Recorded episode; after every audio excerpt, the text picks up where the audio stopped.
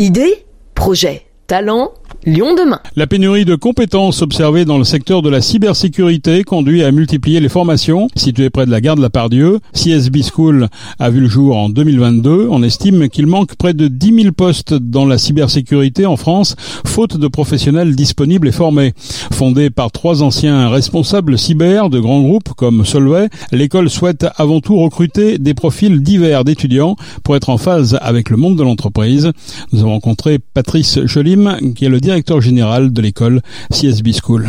C'est une école qui est 100% euh, pratique, c'est-à-dire qu'on en termine avec euh, euh, l'ère des chaises alignées, tableaux blancs et cours magistraux, et donc les étudiants apprennent sur du matériel professionnel. C'est une école qui est 100% d'alternance, et le point particulier, c'est que c'est nous, école, qui trouvons l'entreprise dans laquelle les étudiants feront leur alternance, en activant notamment notre réseau d'entreprises partenaires. Et puis pour terminer, c'est 0 euros de frais de scolarité pour les étudiants, ce qui permet en fait d'en finir avec la sélection au portefeuille et d'ouvrir justement euh, la, variété des profils qui se dirigent dans le domaine de la cybersécurité. Alors, qui sont les étudiants ici?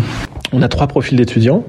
Un tiers de nos étudiants sont euh, des passionnés d'informatique et de sécurité informatique, donc euh, qui sont tombés dedans quand ils étaient petits. Donc là, on prêche des convaincus, ils savent exactement pourquoi ils nous rejoignent. Il y a un autre tiers qui sont de jeunes diplômés de bac plus 2 à bac plus 5, euh, qui cherchent à se démarquer sur le marché de l'emploi, voilà, booster leur employabilité sur un marché de la cybersécurité qui est un marché porteur. Peut-être sur ce tiers, en fait, ce sont des formations à la fois en droit, en histoire, en audit, donc pas forcément une formation informatique à la base. Et puis on a un dernier tiers de nos étudiants qui sont euh, des reconversions, euh, qui ont déjà 10, 15 ans d'expérience euh, derrière eux, que ce soit dans le domaine de la logistique, de la pétrochimie ou de, vie culturelle. Pourquoi avoir créé cette école Il y a d'autres formations déjà qui existent en cybersécurité? Alors pourquoi avoir créé cette école? Euh, bah, Déjà, c'est pour vous répondre au constat assez simple qu'on a une pénurie en fait de ressources et talents formés. Donc pénurie et que j'ai moi-même expérimenté lorsque j'étais en charge de la cybersécurité de mon ancienne entreprise et que finalement on, se rendait compte qu'on n'avait pas forcément euh, les compétences et les connaissances euh, nécessaires ou associées justement pour être performant dans ce domaine. Donc euh, on a voulu mettre au cœur de cette école tout ce qui nous avait finalement manqué par rapport aux alternants que nous-mêmes avions accueillis à l'époque. alors qu'il existe d'autres formations, certes. maintenant, effectivement, la particularité de cette école, c'est qu'elle a été fondée et elle est portée, accompagnée par des professionnels de la cybersécurité, ce qui n'est pas le cas des autres écoles aujourd'hui. Deuxièmement, c'est que nous avons investi massivement en fait dans de la technologie qui permet de s'entraîner sur le matériel professionnel pour combler ce décalage qu'on retrouve entre une école et le monde de l'entreprise. Donc on veut vraiment être le prolongement de l'entreprise. Le troisième point, c'est ce que j'indiquais, c'est qu'il n'y a pas de frais de scolarité. Euh, donc par rapport aux autres formations existantes, ça c'est effectivement assez unique. Alors quel débouché pour cette école Quel métier tout simplement? Les débouchés sont nombreux et variés, euh, bah aussi même nombreux et variés que l'ensemble des métiers qui composent la cybersécurité. Donc en fait, cybersécurité, on parle d'une trentaine de métiers euh, qui sont pas tous cantonnés à la technique, loin de là. Donc trentaine de métiers qui étaient d'ailleurs euh, brillamment répertoriés par euh, l'ANSI, l'Agence nationale de la sécurité des systèmes d'information, dans son panorama des métiers. Et donc on forme à la majorité des métiers de ce panorama. Ça va effectivement euh, de l'analyste d'incidents de cybersécurité au consultant en gouvernance, risque et conformité, en passant par tout ce qui est sécurité réseau. Ce sont des métiers d'avenir et surtout du présent, parce que la pénurie en fait en ressources elle est actuelle, elle est maintenant. Et puis c'est une matière qui évolue assez rapidement, donc il faut constamment se mettre à jour. Et c'est aussi l'objectif de l'école, c'est de permettre cette mise à jour, de rester au contact des évolutions technologiques du secteur et de former finalement des étudiants qui ont une approche pertinente et à qui on inculquera vraiment la capacité non pas à choisir la meilleure solution technique de sécurité, mais la solution technique de sécurité la plus pertinente La cybersécurité devient un enjeu majeur pour les entreprises, quelle que soit leur taille. En effet, le nombre des cyberattaques sur les entreprises explose et même les TPE-PME ne sont plus épargnés. La CSB School entend former ses étudiants de façon concrète et stimulante. L'école met directement les étudiants face à des situations de crise pour être plus proche de la réalité des métiers de la cybersécurité. Guillaume Collard, cofondateur de la CSB School, nous a reçus d'ailleurs non pas dans un amphithéâtre, mais dans une salle de crise. Cette salle de crise a la particularité d'être, euh, comme dans la réalité, raccrochée au centre opérationnel de sécurité. Alors qu'est-ce que c'est un centre opérationnel de sécurité? C'est là où on trouve des opérateurs, des spécialistes cyber, qui vont analyser des alertes, déterminer si cette alerte est un incident, qualifier le niveau de l'incident, et si l'incident s'avère être haut, on passe en gestion de crise. Et la gestion de crise, donc on rentre dans une salle dédiée qui est généralement fermée, qui permet de prendre des décisions à huis clos, qui ensuite on va répercuter dans l'entreprise ou à l'extérieur. Donc cette salle a cette vertu de ressembler à ça. Vous voyez, c'est le seul endroit d'ailleurs on n'a pas de matériel numérique dans toute l'école, simplement pour justement les mettre dans un, dans un processus, vous allez devoir décider entre vous d'une posture et de d'action à prendre qui va se répercuter forcément sur la salle d'à côté. C'est pour ça d'ailleurs qu'il y a une vitre entre les deux. Cette vitre normalement devrait être semi-teintée pour que ceux qui sont en gestion de crise voient ce qui se passe dans le SOC, mais ceux du SOC ne soient pas déstabilisés et perturbés.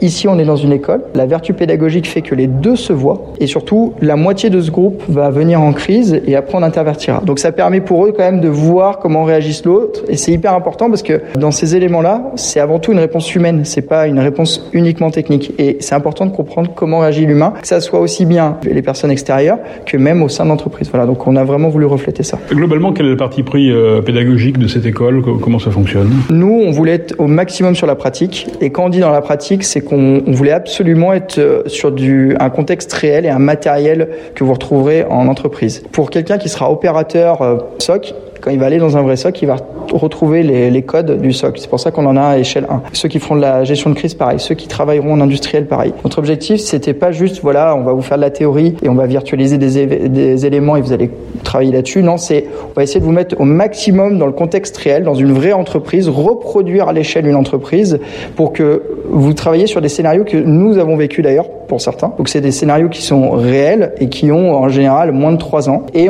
l'avantage, c'est qu'on a un immense bac On a tout connecté. La GTC du bâtiment, donc pardon, la gestion du bâtiment, que ce soit la climatisation, les, badgeuses, les ascenseurs, on a absolument tout connecté pour pouvoir tout attaquer. Et on n'a pas vraiment de limite. On peut aller où on veut. D'ailleurs, euh, c'est pour ça que même pour accéder au parking, vous allez voir euh, à l'entrée, vous avez un petit badge et c'est marqué si vous voulez accéder au parking, vous devez d'abord m'attaquer et me hacker. C'est vraiment la philosophie de l'école. C'est n'ayez pas peur de tester et d'aller au bout. Alors on ne forme pas que des techniciens, néanmoins même les gens qui ne seront pas des techniciens à la fin, on leur donne une grosse couche technique pour qu'ils comprennent ce qui se passe derrière. Donc ils vont pas tous avoir un rôle un, un peu d'ingénieur. Néanmoins, même les gens qui travailleront en tant que juristes spécialisés cyber pourront parler avec un ingénieur et comprendre ce qu'il lui dit parce qu'il l'aura vécu au, à minima pendant ses études. On parle beaucoup des attaques de données en ce moment. Hein. Oui.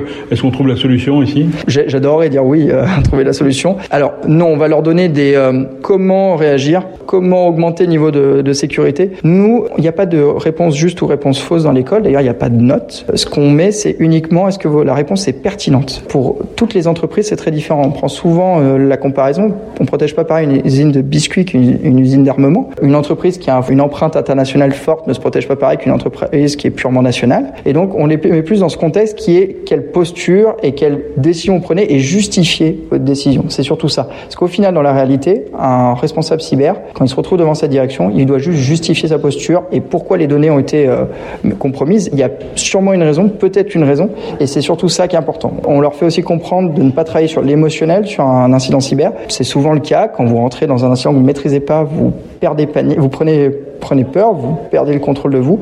Eux, c'est l'inverse. Ils ont une posture, on leur fait en sorte que c'est un événement comme un autre et ça se gère comme un événement comme un autre. Voilà, il faut surtout pas rentrer en mode panique et c'est eux qui doivent prendre le, le gouvernail. C'est plus le patron d'entreprise, sauf si le patron est un expert cyber, mais voilà, c'est eux qui prennent le gouvernail. Donc c'est plutôt, c'est plutôt ça. Donc nous, on va pas trouver la réponse à les attaques sur les données. On va plus dire comment le gérer, comment augmenter la sécurité, comment le détecter et que faire en cas d'incident. Mais c'est un monde qui va très vite. Alors, ça veut dire qu'il faut se reformer régulièrement? Alors, il est hyper important de se maintenir à jour. Ça fait partie des éléments qu'on leur apprend. C'est comment on fait de la veille, comment on se tient à jour. On les intègre dans des clubs. D'ailleurs, on a la chance d'avoir des partenaires. Je pourrais les remercier, Cybercercle, Clusif, etc. On va les amener dedans pour qu'ils comprennent comment ça fonctionne, comment se maintenir à jour. Et je pense qu'il y a un élément qui est hyper important en cyber, c'est qu'il faut être humble, dans le sens où on ne sait pas tout. Oui, on va être pris au, piège et euh, il faut euh, s'entourer et échanger avec ses pairs. Il y a beaucoup d'échanges à faire et c'est comment on échange, où est-ce qu'on va chercher l'information. Donc on leur fait apprendre ça. Nous, on va leur transmettre les, ce qu'on on estime être les bases, mais c'est beaucoup plus que les bases. Mais eux vont euh, après vivre avec ça. C'est vraiment une boîte à outils et vont s'en servir pour aller beaucoup plus loin. Voilà. Mais euh, ça évolue extrêmement vite. En effet, il y a des secteurs d'activité qui est euh, comme la partie cloud, sécurité du cloud, qui évolue encore plus vite que le reste. Il faut qu'ils apprennent à, à, se maintenir à jour tout seul. Dernière question. Toutes les boîtes sont concernées aujourd'hui par la cybersécurité, aussi bien les petites que les plus grandes? Toutes les boîtes, euh, même toutes les organisations, euh, que ce soit des entreprises, des associations. Moi, je on parle beaucoup des collectivités territoriales. Les les hôpitaux, mais aussi les individus. je pense qu'il faut qu'il y ait une prise de conscience collective. L'hygiène cyber, c'est comme l'hygiène classique. Il faut comprendre les gestes. on peut mettre les solutions techniques qu'on veut, on peut avoir les meilleurs experts. À partir du moment où un individu aura un comportement désastreux, un mot de passe catastrophique, on ne pourra rien y faire et au final, ça sera lui la vulnérabilité. Souvent, la vulnérabilité humaine, d'ailleurs, toutes les attaques récentes, prenez-le, Uber, etc., c'est une action humaine qui a, qui a déclenché, c'est pas une action réellement technique, c'est une action humaine qui est à l'origine de ça. Donc, pour moi, c'est un enjeu global. C'est juste qu'un un, citoyen lambda ne va pas avoir la même, euh, le même savoir et on ne doit pas lui transmettre le même savoir qu'un expert cyber. Néanmoins, il y a une hygiène à lui donner, une approche et euh, une compréhension de son environnement pour savoir comment réagir et quels sont les bons gestes à adopter. Voilà. Tout comme euh, si vous avez un incident dehors, vous allez avoir les premiers gestes de sauvetage, vous allez appeler les pompiers, etc. Vous savez quoi faire. C'est exactement pareil. C'est comment se comporter en société, maintenant dans une société extrêmement numérique. Quel vous conseille alors pratique Ah bah je vais je vais récupérer, on dire toujours la, même chose. C'est les fameux mots de passe. Euh, on parle beaucoup du passwordless, c'est-à-dire du sans mot de passe, mais on n'y est pas encore. Donc euh, clairement, faites attention, c'est une porte d'entrée. Autre chose, méfiez-vous de tout. Maintenant, une attaque cyber n'est pas exclusive exclusivement numérique, elle peut être papier, on l'a vu récemment avec l'attaque sur la poste. Pareil, on, parle beaucoup des, des, phishing, vous savez, ces, ces, faux, par exemple, faux emails qui vous font cliquer sur des liens. Attention, maintenant il y a des nouvelles, nouvelles techniques, donc il y a le smishing avec le, SMS, mais il y a aussi le QR code. On est maintenant des grands consommateurs de QR code, les gens ont naturellement confiance envers cette chose. Un QR code est un lien classique, hein, donc vous pouvez très bien faire un phishing via un QR code. Et d'ailleurs, on, a fait des petits tests, nous, ça fonctionne bien mieux. Et vous n'en trouverez pas dans l'école, puisqu'on apprend à nos étudiants que euh, il faut s'en méfier et donc on ne voulait surtout pas en mettre euh, dans le bâtiment et, euh, aller à l'encontre de ce qu'on dit. Donc voilà, pour moi, c'est méfiez-vous de ça, QR code, SMS et email. Et si vous avez un doute, il vaut mieux ne pas cliquer et rater quelque chose que cliquer et le regretter. CSB School propose aux étudiants un bachelor spécialiste en cybersécurité, un master manager en cybersécurité en alternance. L'école mise aussi sur la mixité. Elle aimerait attirer plus de femmes. Pour les futurs diplômés, un salaire moyen de 40 000 euros par an les attend en plus d'un métier passionnant en perpétuelle évolution, une évolution qui doit suivre l'ingéniosité des hackers et autres demandeurs de rançon.